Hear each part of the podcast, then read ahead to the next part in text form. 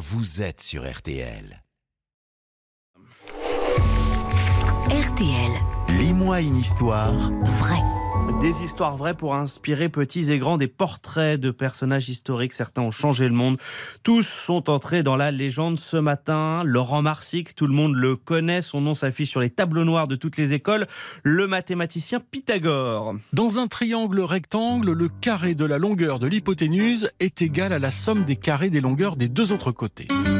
Alors, vous êtes prêts à faire un peu de mathématiques? Tous les enfants du monde connaissent ce célèbre théorème de Pythagore. Pythagore, vraiment?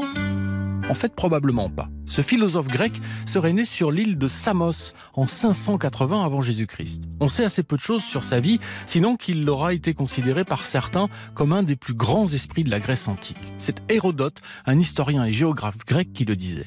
Pythagore était un penseur et probablement gourou.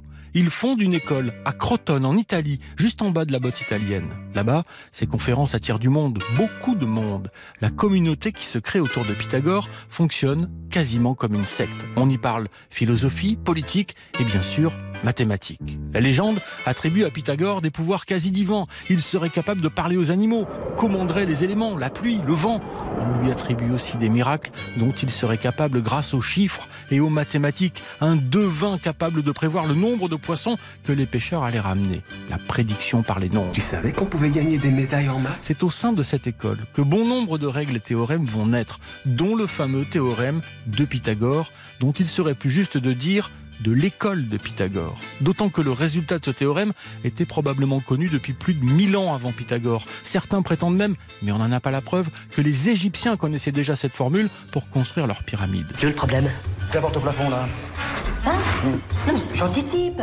Si vous voulez faire un deuxième étage, paf, vous pouvez parce qu'il y a déjà une porte pour y accéder. On doit cela dit à Pythagore une autre invention très utile pour les écoliers, la table de multiplication, un tableau permettant de visualiser en un coup d'œil toutes les tables.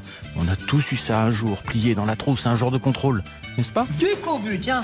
Comme le hasard fait bien les choses, nous allons faire la table de 6.